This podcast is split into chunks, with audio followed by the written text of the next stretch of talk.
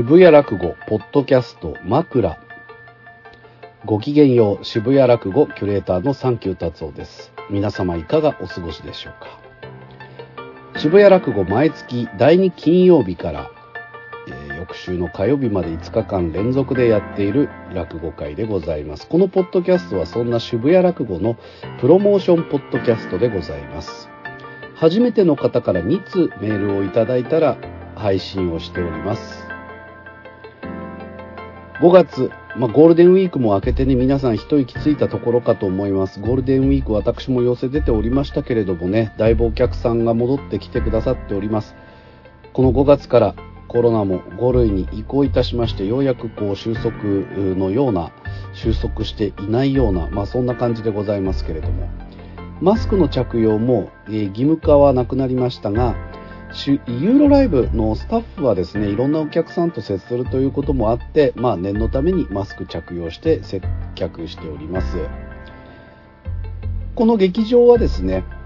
映画館を改装した場所でございますので、大変こう換気も優れておりますし、安心して、えーける劇場だと思います。渋谷駅からね、ちょっと歩きます。まあいろんなこう落語会お客さん戻ってきてますけれども、この渋谷落語はね、まだあの大変余裕がある状態で聞けますので、当日券でも楽勝で入れます。えぜひご都合の合う日に来ていただければと思います。5月は12日から16日です。あのーそうなんですよね。渋谷駅も今結構な工事をしておりまして、ダンジョン感がすごいんですけれども、そして演芸ファンにはね、やっぱり渋谷ってものすごく嫌われてるんですよね。まあ、そういった意味では、初めての方がこう訪れるにも最適ですし、まあ、そのいわゆる老害的な人もいないしね、本当に演芸好きな人は、あの、張ってでもこう来てくださるという、ありがたいですよね。平日は6時から7時の1時間公演と8時から10時の2時間公演。仕事終わりでもフラットで、ちょっと腹に入れて、えー楽しんでいただくこともできますし、土日は2時から4時、そして5時から7時の2公演。さらに企画公演は土曜日の8時から9時までおしゃべりドクタの会。日曜日の朝11時から12時半は早起き落語となっております。前座さん、二つ目さんだけの、もう本当にね、もうどの公演とっても演者さんの熱演、そしてこう公演の満足感、他の落語会の比じゃないと思います。私いろんな落語会見てまいりましたけれども、自分でやっといてなんですが、本当に渋谷落語素晴らしい。演者さんの奮闘素晴らしいです。ぜひ遊びに来ていただけたらなと思います。さあ、メール、初めての方から2通届いたら配信ということなんで紹介したいと思います。えーまずは、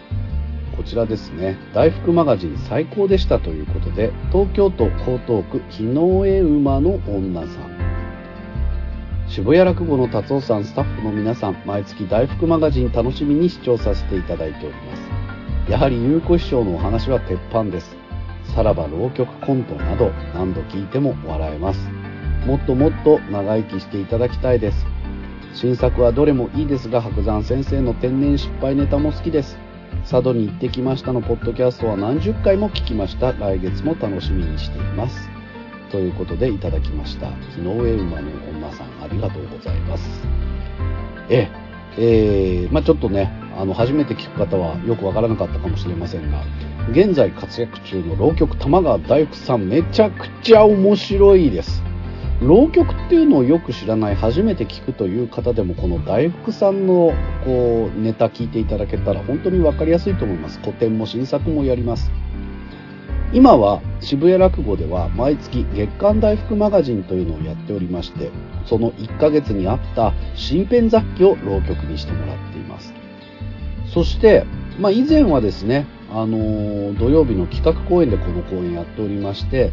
あの、講談の神田伯山先生ね、まあ、ちょっとご存知の方も多いかと思いますけれども、一緒にね、新潟県の佐渡に行ってきた、まあ、そんな話を浪曲にしたものもこのポッドキャストで配信いたしました。そして大福さんの一門であります玉川一門の中でももう大ベテランこもう今年100歳玉川優子師匠。まあ、以前もね、この渋谷落語の月刊大福マガジンに出演していただきましたけれども、なんとこの月刊大福マガジンから生まれたこの優子師匠と大福さんのコンビね、先日、日本テレビ、笑点、こちらの方で放送されて大反響。この優子師匠を語る大福さんの浪曲がめちゃくちゃ面白いんですよ。で、実はですね、4月のこの渋谷落語、月刊大福マガジンで、なんと焦点の放送の前にですね、えー、この焦点編というのを語っていただいて、うなっていただきました。今日はそちらの講座の様子聞いていただきたいと思います。5月の16日にも今月あります月刊大福マガジン4月は18日に火曜日にありました。月刊大福マガジン聞いていただきたいと思います。夕方6時から7時、えー、林家菊丸師匠との2人会でございました。どうぞ。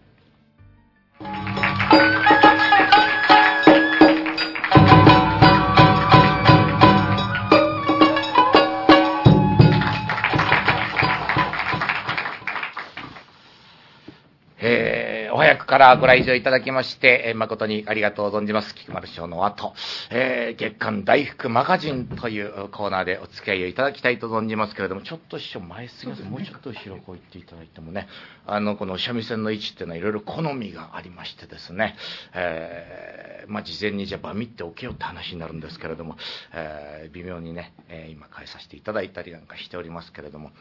本当ありがたいです。もう、もちろんね、菊丸師匠ね、えー、おめでとうのお客様はもちろんそうなんですけれども、もしね、大菊マガジンをねご、ご興味で来てくださったが方がいたとしたら、ご案内の通り、これはあの、後にポッドキャストで配信されますから、まあ、言ってみれば、ただで聞ける。後日のものにこうしてね、お越しいただけると本当にありがたい限りでございまして、まあなんといっても臨場感がね、演芸の醍醐味でございますんでね、もうポッドキャストでね、聞いたってもう面白さなんかね、もう10分の、えー、9ぐらいしか伝わんないですよ、本当に。ほとんど伝わらないですよね、ポッドキャストでは。そんなことはありませんけれども。えー、まあ、ちょいとね、本編に入る前になんかね、あのー、少し変わった仕事がありましてね、まあ、浪曲はよく和製オペラ、和製ミュージカル、三味線伴奏付きの一人ミュージカルですとかね、そんな風に言ったりするんですけど、その本物のオペラとこの間共演してきましてね、えー、去年の10月とそれから今年の3月、そして、えー、先週の14日、15日とね、えー、東京とそれから私の故郷の新潟とで、えー、田中角栄、ね、えー、元総理の、このオペラをえやろってんでね、えー、まあ私はだからまあ一応主演みたいに引き立ててはいただいてるんですけど、まあいいところ、頭とね、えー、お尻のところ、それから、えー、中盤のところで田中角栄総理、元総理が、まあ、ちょいと縁があって、うなっていた信仰があったなんていう私ども、玉川の、えー、天保水湖伝という、利根の川風なんていうのを、まあちょっとうなるというようなね、えー、まあ90分100分ぐらいのギュギュギュッとした、まあ、あ曲調は、えー、現代曲らしいんですけど、私はあんまりちょっとそのあたりわかんないんですけど、えー、そのオペラをね、えー、やってきましてね、長岡で。だから私、あの、芸歴10今、7年目に入ってるんですけど、初めてでしたよ。えー、長岡のリリックホールってね、まあ、400人ぐらいの客席で、300人ぐらいお客さん入ってましたね。そこの、もう最前列の方がね、終わってこうね、カーテンコールって頭下げたら、もうスタンディングオベーションですよ、前列の方が。うわ、ブラボーブラボーブラボーつってね、もう演芸会でかかんないでしょ、こんな掛け声。ブラボーブラボーつって、もう最前列の人が。ね、ほとんどが地元新潟の人ですよ。ね、あ、だから東京公演はね、そのスタンディングオベーション起こんなかったんですけど、やっぱその各栄ね、先生のその地元に近い柏崎のね、その目と鼻の長岡ってところだからか、うん、ブラボーブラボーもう前列にね、えー、5人ぐらいのことが、ブラボーブラボーつって、もうその後、後ろの290人一切それに続いてこないっていう。新潟県人どうなってるんだよっていう。そんな厳密に、いや、それほどじゃないみたいな、そんな反応しなくていいじゃないみたいなね、そこは乗っかってやってくれりゃいいんじゃないかとね、思ったりなんかしたんですが、それも非常にいい経験をね、えー、させていただいたなんて思っておりますけれどもね、なんか難しいですね。なんかいろいろ物事ね、決めて、これもちょっと本編入りませんけど、今日も昼間のね、えー、日本浪曲協会のあの、理事会というのがございまして、で、私、こう見まして、一応こう、理事なんですよ。だからそれで言ってね、で、いろんな話しましたけどね、一番今日ね、もう、白熱したね、えー、議論のその、内容がですね、えー、その修行中の子ね、えー、まあ、前座という正式な故障はないんですけど、まあ、一応前座って便宜上言ったりするんですけど、その毎日来る前座の子たちに、寄席のそのね、えー、前座のね、え子たちに、えー、一人、おにぎりを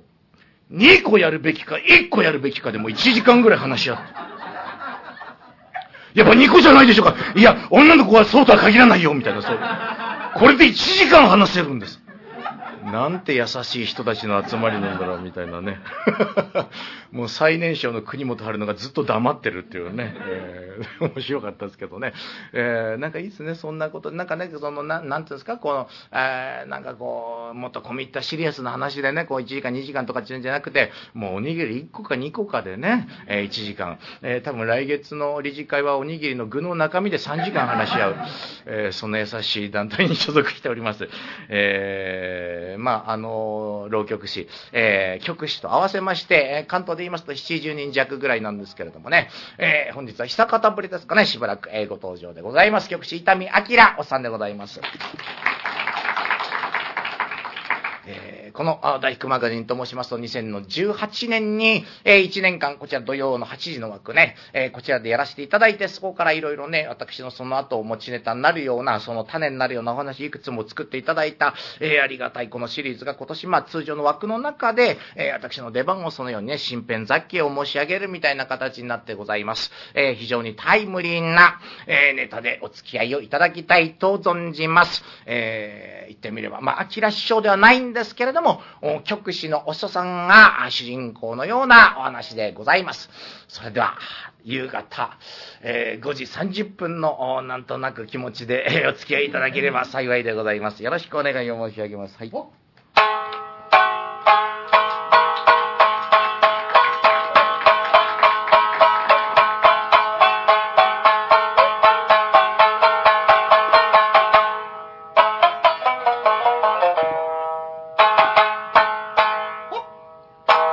長寿番組数あれど、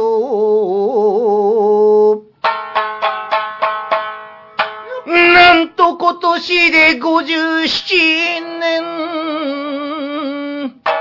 そうあの日テレ商店に、出演してきた物語、隣ミスジに乗せまして、時間くれまで勤めましょう。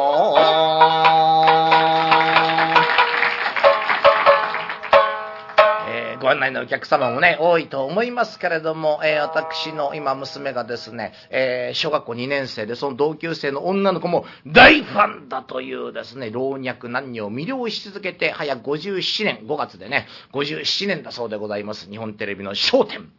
この番組なんと私、えー、去年までで過去4度出演してございましてね、2018年が最初でございました。その後2020年、2021年、そして去年の、えー、元旦のスペシャルと計4回出させてもらってましてね。えー、で、2018年と言いますとね、コロナ前でございましたんで、えー、もう本拠地のね、後楽園ホールでもって公開収録お客様も、えー、もう超満員という公開収録でやりまして、ね、ただその後のもう2020、2021が、もうお客さん入れられないけれどもね、収録はしていこうっていうんで、日本テレビのスタジオでもってね、もう無観客で。でも一切何もないってんでちょっと寂しいってんで、まあ放送作家の先生方であるとか、まあね、プロデューサーであるとかね、それから、えー、こうお手伝いに来てるね、師匠方であるとかっていうのが、まあ関係者の皆さんがですな、えー、20人ぐらい前に座って、もうお客さんの代わりをしてくださるんですよ。まあ主にスタッフさんですけど。で、この、まあだから、出演者、スタッフ、仲間、チーム盛り上げよう。であるはずなんですけど、この前に座る20人のスタッフさんがね、思いのほかね、笑わないんですよ。重いんですよ、どっちかというと。うん、みたいな、なんかそんな。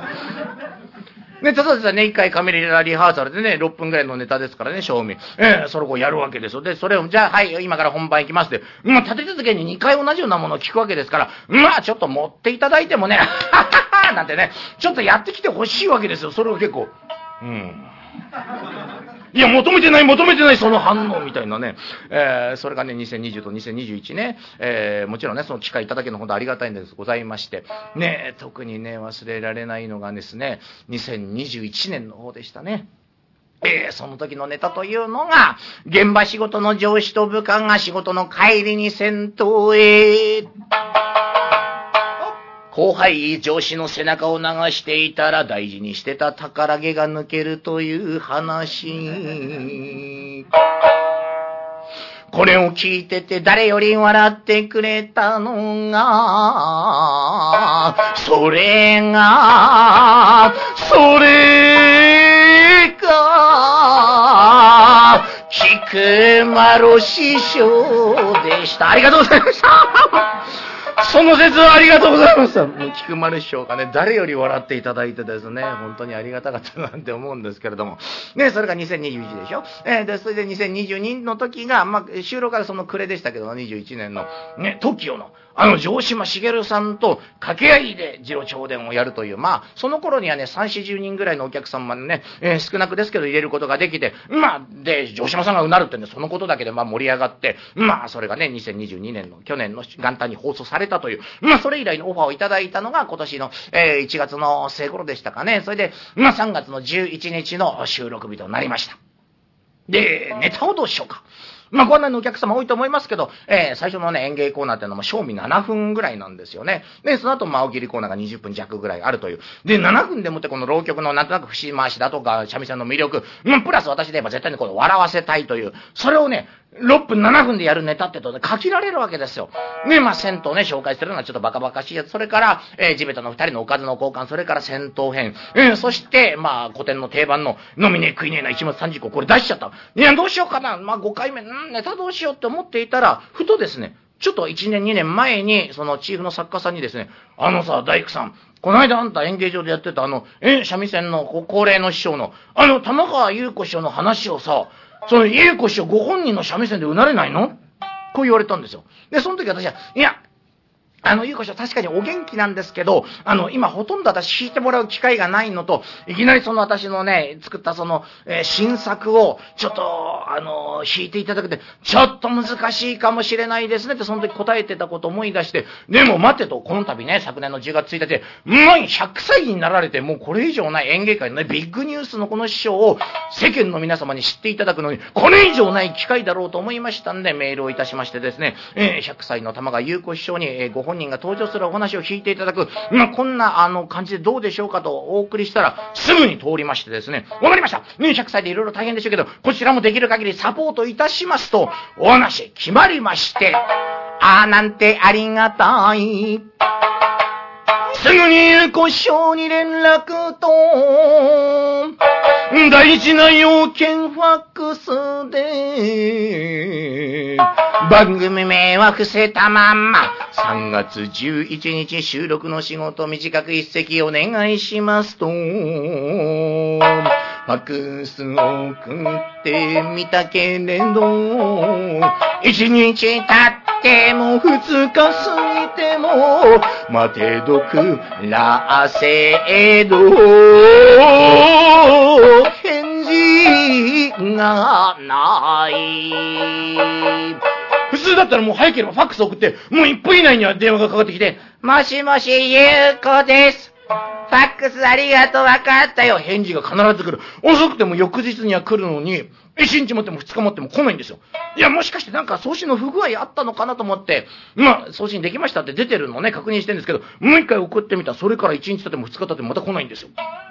で、ふと頭をよぎったというのはですね、まあ今100歳のね、局士の師匠いるんですけど、今から10年ぐらい前、木村若友というですね、節の方で現役100まで、えー、勤められた老局士の師匠いらしたんですよ。ただこの若友師匠がその100歳を祝う会というそのね、記念すべき会の楽屋入りのところで、ちょっとご体調崩して、そのまま引退されたなんてことがあったんですよ。だからいくら元気だってね、100歳ぐらいになると、もういつ何があるかわからない。え、大丈夫かな？って心配になりまして、まあ預かりですね、両局の方の弟子の、えー、港屋小染ってのが一番足しげくね、ゆうこ師匠のところに通ってるんで、えー、小染さんに連絡取ってですね、あ、近々兄さんだから私行きますから、えー、そこでちょっと様子見てきますよ。大丈夫かな？えー、とりあえず報告して、つって、えー、連絡をして、それから、まあ、小染さんがゆうこ師匠のお宅に行ってくれて、ファックスからこれ返信がない。返信がないこの理由が分かりました。それは、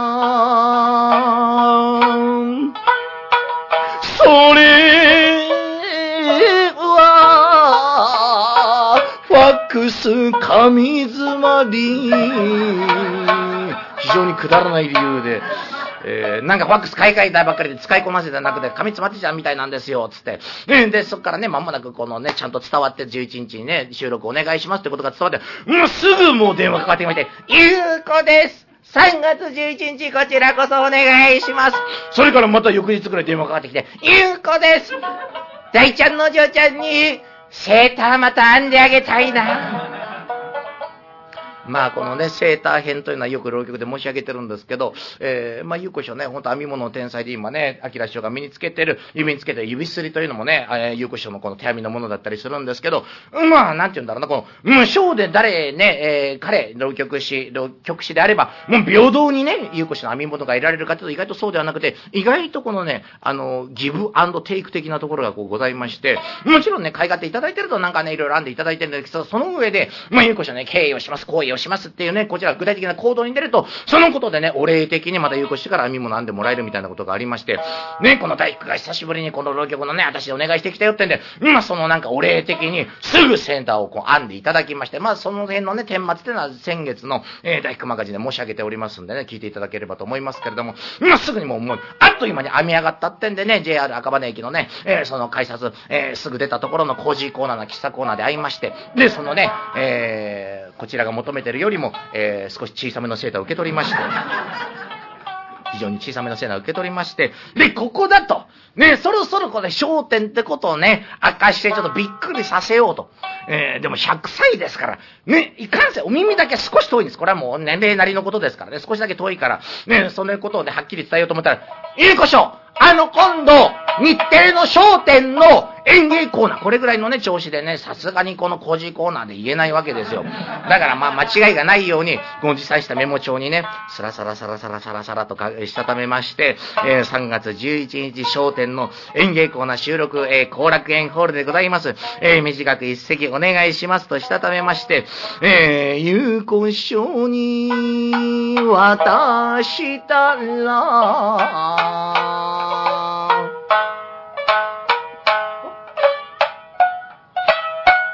静かにじっと目を通す。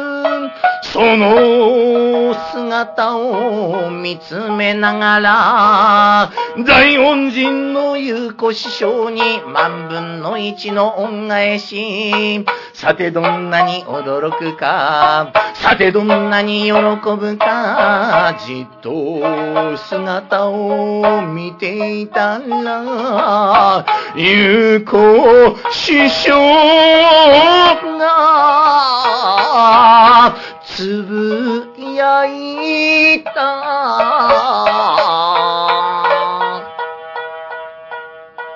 はい、えー、3月11日ね。はい、わかりました。よろしくお願いします。はい。えー、全然驚かないじゃん普通の木馬の仕事ぐらい淡々と受けてる。えー、あ、そうか。芸歴80年以上、浪曲の全盛期を知る師匠ですからね、えー、例えば、歌舞伎座なんかもおそらく立ってるんですよ。昔はね、歌舞伎座で浪曲の大会がね、よくあったんですよ。ねえ、それから今ね、亡くなって今ビューホテルになってますけど、東洋一の5000人劇場と言われた、浅草国際、国際劇場であるとか、当時のヒノキ舞台にもう全て立ち尽くしてるような師匠だから、ああ、そうか、商店じゃ喜ばないのかと思って、いや、逆にすごい人だな、この師匠はって逆に思ったりなんかして、あ、あのー、6分ぐらいの短いやつなんですけど、あの、ちょっと新作で、一度あの、事前にお稽古に伺いますね。あ、稽古来てくれんの？うん、ありがとう、ありがとう。うん、このセッターさ、うん、娘ちゃんね、ね、ちょっとあんまりいい人じゃないんだけどな、なんて、そこからまた世間話に戻って、あ、そうですね、でもありがとうございます、なんてね、いつ稽古ね、伺います、なんて、話をね、それなりに全然ね、だからその焦点の話を、もう終わって、なんかパラパラパラって喋ってたら急にですよ。ケイちゃん死に土産だよ。え、どうした？もう情緒が不安定になっている。死に土産だよ、商店なんて、なんて急になって。あ、でもよかった、商店伝わって喜んでくれてよかった、よかったと思ってですね。いや、そこからそのね、ゆうこ師匠のね、ゆうこのスマホってネタにしたんですけど、これがまあざっくりどういう話かというと、まあ今から4年前、96歳の時にゆうこ師匠にですね、私がガラ、ガラケーをね、あのスマホにしたいから付き合ってくれる機種園にってこう言われて、まあ一緒にソフトバンク赤羽店に行きまして、ね、まあね、いろいろこうね、こう山あり谷ありを越えて、まあクライマックスのところが、ね、あの、担当の方が、えー、スマホなんで、えー、24回払いか48回払いどちらになさいますか？ってこう紙を出されて、ああ、そっか、じゃあちょっとでも安い48回の方がいいかな。えー、でも、あと4年大丈夫かな？みたいな。えー、それのことで悶々とするっていうだけのネタなんですけど、それを、えー、まずその本人に弾いてもらうという、えー、ことが大丈夫かなって、でもまあ6分ぐらいにね、ギュギュッと詰めて、うん、なんとかいいところを残すような形でやって、ただやっぱりね、5年ぶりぐらいなんですよ、ゆうこ師匠に。一席弾いてもらうのが。で、5年前に弾いてもらった時も、そのね、旦那さんで亡くなられた玉川桃太郎師匠が講演していたそのネタを、私が一応そっくりそのまま覚えて、だからまあ古典ですよね、ゆうこ師匠が頭の中に入ってるネタを、まあ弾いてもらったっていうのが5年前なんですよ。こんな、ね、当人が出てくる規制の話なんかね、聞いてもらったことないわけですよ。これ大丈夫かなと思ってギリギリになったんですけど、3月11日の2日前の、えー、3月9日に稽古に行きます。前日にファックスをいたしまして、えー、明日のね、13時に伺いまして、ファックスをちゃんとして、えー、分かったよ、待ってるよっつって。で、9日の13時に伺いまして、ね、ピンポンでチャイムしたらガシャッと開いて、あらまあどうしたの？まあ、来てくれたの？えー、ファーサー入って。いや、あの、ゆっこさん、あの、お稽古の、いや、あんた来るって思ってなかったから、え、食べさせるもんとか、何にも用意してないよ、今日。来るって思ってないから。いや、あの、昨日あの、ファックスしてあの、お稽古で来た時、あ、そうだったっけ？あ、そうかそうか、稽古が稽古が、そうかそうか、はいはい。えー、じゃあそこ座って。ああ、そうかそうか。あんた来ると思わなかったから、なーにもないか、うちは。いや、すいません、なんか、いや、そんな何か、あの、いただきに来たわけじゃないんだ。お稽古していただきに来ましたから大丈夫です。そうか、そうか、お稽古でね。なーにもないで、うちいや、あの、え、あの、食べに来たわけじゃないですから大丈夫です。あの、お稽古に来ましたから。あ、そうか、そうか。なーにもない。あさって大丈夫かなあさって大変に不安だな。大丈夫かなと思って、そこからね、えー、三味線こうね、えー、繋いでいただいて、ね、じゃあお稽古お願いしますと、そこから稽古が始まりました。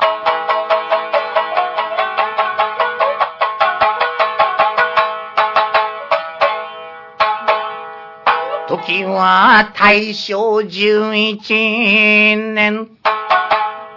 日立の国は笠間という日本三大なりで有名ななんという下大付けから始まって何の説明ないままに楽しいところは楽しいよ。リズムが変われば変わったよ。瞬時に反応してくれる。バッチリ弾いて、あー、くれました聞いたこともない、聞いたこともないネタであるにもかかわらず、ちゃんと私の節の変化を受け取って、バッチリ完璧に弾いてくれたんですよ。ああ、やっぱりちょっと耳が遠いなんてのは私がね、なんかもういらぬ心配だったらもう完璧に弾いてもらった。ただ内容の方はどうかしら。ね。あと4年、ゆうこ師匠持つかなとかそういうね、ちょっといじりが入ってるわけですよ。大丈夫かなと思って。ねえ、弾き終わって。あ、これだけか？あ、はい、ちょっと短めで6分くらいで、これでも終わりなんですけど。あ、そうかそうか。え、こんなんでいいのか？あ、はい、はい、大体大丈夫です。あの、できればと、ちょっともう一回だけお願い。あ、やろやろやろう。え、せっかく来てもらったらもう一回やろう、もう一回やろうって。ね、もう一回聞いてもらったら、もう一回目より二回目の方がね、より合いますわな。バシッと決まって、あ、これならじ十分大丈夫だと思ったんですけど、なんかゆうこしょが、うん、どうしました？うん、いや、あ、さすがにちょっと気分損ねちゃったから大丈夫かな。あ、ゆうこしょどうしました？うん。大ちゃん。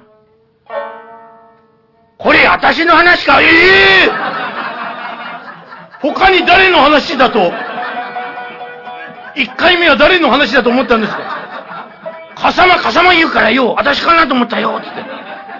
えー、面白いなって書いてくれるななんて喜んでね、えー、許してもらって、いや、よかったよ、これって何のね、不安もなくなりました。えー、それから、あ、まあ、あの、当日のね、会場入りは、えー、その預かり弟子のね、あの、浪曲の港や小染さんにちょっとね、えー、すまんけれども、ちょっとゆうこ師匠のね、サポートして連れてきてくれるか、タクシーで来てもらって大丈夫だからという、えー、お願いをして分かりました。2、3点で、そのね、心配もなくなった。そして、うん、帰った当日の、収録会場後楽園ホール。入り時間は11時支度万端整えて。さあ、我が家を出ようかと思ったら小雨さんからなんかメール入ったんです。えあまさか若友師匠の方がノリをゆかります。あまさか今日になって何かあったかなと思って本もパッて開いてみたら、え、今楽屋入りしました。早すぎる。1時間前にも楽屋入りが早すぎる。よかった、元気で何しろね、安心したと思って、まあ、11時前に私到着いたしましてですね、えー、もう会う人会う人ね、もうその調子でね、もう魅了していくわけでございますよ。で、あの、普通ね、浪曲ですとね、今日みたいな感じで、えー、なんとかの一席申し上げます。よろしくお願いします。つって、そこからチャーンチャーンチャーンってね、引き出しが始まるんですけど、うん、なんせその収録でね、この時間もありますから、そのディレクターさんのこの合図でもって、えー、こしょの三味線から入る、私の枕も何もなしで、三味線から入るって段取りになったんですよ。ね、あ、いいこしょ、いいですか？あの、あちらの、あの、スタッフさんが、あの、3、2、1、はいみたいな感じで手を挙げるんで、そしたら、あの、こう、ちゃんちゃんちゃんっていう腰を引き出してください。あ、あ、あの人が、だ、だしたらこう、ちゃんちゃんちゃん、あ、そうです、そうです、そうです。あの、え、あの、見えます？うん、え、見える、見える、見える。あの、あの人が手挙げたら、え、引き出してもらえるな。あ、そうです、あの方がね、え、手出したら、あの、引き、引き出してください。あ、あの、大丈夫、伝わりましたんで、あとお願いします。はい。じゃあ、あの、こちらで手の方上げさせていただきます。ゆうこしょう。えー、まもなく本番となります。よろしくお願いします。えー、私がここで、3、2、1、入ってこう、手を上げたら引き出してくださいね。はいよああ、ちょ、ちょ、ちょ、ちょ、ちょ、ちょ、いや、まだですまだですまだです。ゆうまだです、まだです。手上げたよいや、違う違う、あの、いや、あの、今、ああやって上げたら引き出してくださいって。手上げたのに引かないのかい？いや、それじゃないですよ。それで、いや、手上げたら引くんですけど、今、ああいう風に見えますか？っていう、そういう確認みたいな。えそうなの？まあ、とにかく手挙げたら引くんだ。あ、わかりました。あ、そう、そうなんです。あ、あ、大丈夫です。あの、あの、もう一回お願いします。はい。あの、ちゃんと伝わってますんで。大丈夫ですかね？えー、じゃあ、ゆうこしょ引きます。えー、3日で私がね、えー、このね、手を挙げていたら引く。はい、よえー、えー、えー、よあ、あ、ちゃーちゃーちゃーちゃーちゃー。ゆうこしょまだです、まだです。あの、なんかその、用意ドンと言ったらスタートみたいな、その古典的なそれじゃないんで、あの、はい。あの、大丈夫ですから。でもそれも、もう満員のお客さんがそれを見てて、もう大爆笑でね。えー、収録前からすっかり空気が出来上がりました。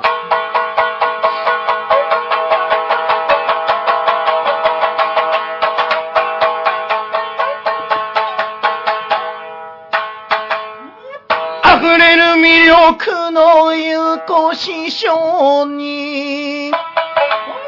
すっかりお客さん味方につけて、本編始まりゃ大爆笑。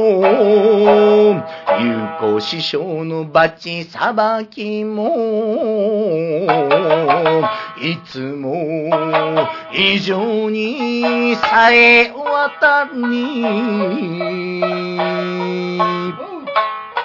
気合の入った掛け声で、あっという間の6分間、100歳での笑点出演、大きな拍手で、えー、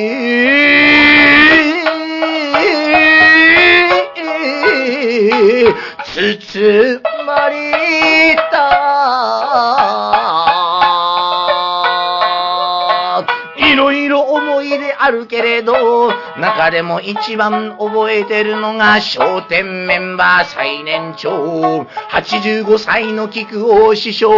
ゆうこ師匠と並んだら、めちゃくちゃお若く見えたという、玉川優子の物語、まだまだこれからも続いていきますが、優子の笑点編はまず、これまで、ありがとうございました。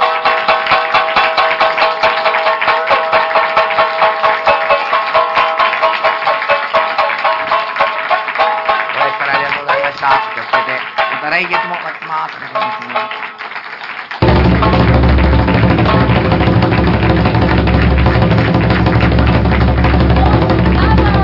ありがとうございます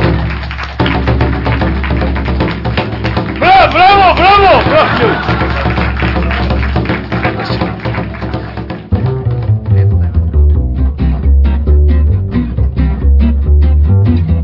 聞いていただきました。ありがとうございます。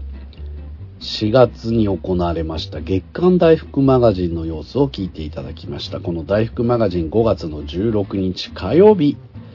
6時から7時、夕方6時から7時の1時間公演。立川昌司さんと玉川大福先生のお二人でございます。いやー、それにしてもね、玉川優子師匠、もう以前もね、優子のスマホ、優子のセーター、いろんなネタ、大福さん語っていただきましたけれども、焦点編ということでね、えー、面白いですね。なんかもう本当にいろんなエピソード飛び出してきて、もありがたいですね。まあ、こういった、あのーもう本当にこの1ヶ月にあったね、あの、新編雑記、えーかなってくださいますので、ぜひ皆さんもふらっと足を運んでいただければと思います。もう夕方の会は、あの仕事中抜けしてきてる人とか学校帰りの大学生もいますし、あの本当に、あの配信もありますから、あの、夕方は6時から7時のこの1時間公演を配信チケット買って、仕事から帰ってきて家でね、晩酌しながら見るっていうのも最高の楽しみ方です。ぜひ皆さん、あの、地方在住の皆さん、あるいは海外にお住みの方もですね、アーカイブでも視聴で構いませんので、この大福マガジン見てみてください。今月視聴があるのは5月の12日初日のアバンギャルド少々、土曜日おしゃべり六太の会、そして月曜日の柳家かごめの会話の会、そして最終日5月16日火曜日の月刊大福マガジンです。ぜひぜひ配信でもご覧いただけると幸いでございます。ではでは、月刊大福マガジン来月はどうなるのか本当に楽しみなんですけれどもね、皆さんからのメールもお待ちしております。それでは2通目、初めての方からのメールご紹介しましょう。いつもポッドキャストを拝聴させていただいております。55歳中老と申します。小生渋谷落語のリアル鑑賞行きたいなと思っておりましたが、なかなか機会が合わずにおりました。が、先日4月16日日曜の早起き落語の会行くことができました。うわ、嬉しい。午後や夜の会と違って1000円という格安料金。いや、これ1000円でいいんですか？コスパ良すぎですよ。みんなこれ行った方がいいですよ。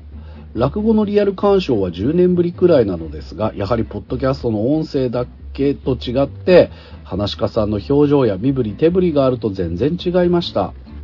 開演前にサンキュー達夫さんによる丁寧な落語鑑賞ガイド映像があるともいいですよね。演目も大変面白く楽しみました。こうつけがたいですが、個人的な好みとしては頭山がいい感じの不思議感を醸し出していて良かったです。今後もできる限り通いたいと思います。よろしくお願いします。ということで、55歳中老さんありがとうございます。そう、早起き落語の会ね、もちろんペイできてないです。えーまずはこの渋谷落語ユーロライブに来ていただくということをメインにして、まあ、場所が分かったら次はね、あのー通常の2時間公演の会も来ていただきたいなというところでやっているんですけれども、実はもうこの早起き落語の会も、なんだかんだ言ってね、やっぱ若手だけでやっても公演って成立するんだなっていう、こう、底力を見せつけられますね。これは本当に面白い公演で、まあ、もちろん通常の渋谷落語もめちゃくちゃ、それを、上を行くね、面白さなんですけれども、若手も面白いなって思わせていただきます。今月は14日日曜日朝11時からです。ぜひぜひ皆さん足を運んでいただければと思います。本当にこの渋谷落語は会場に来ていただくお客さん、そして視聴で見ていただくお客さんのおかげで継続している落語会です。ぜひ一度まだ足を運んだことがない人も、そしてコロナ禍でね、なかなか渋谷行きたくなかったという人も、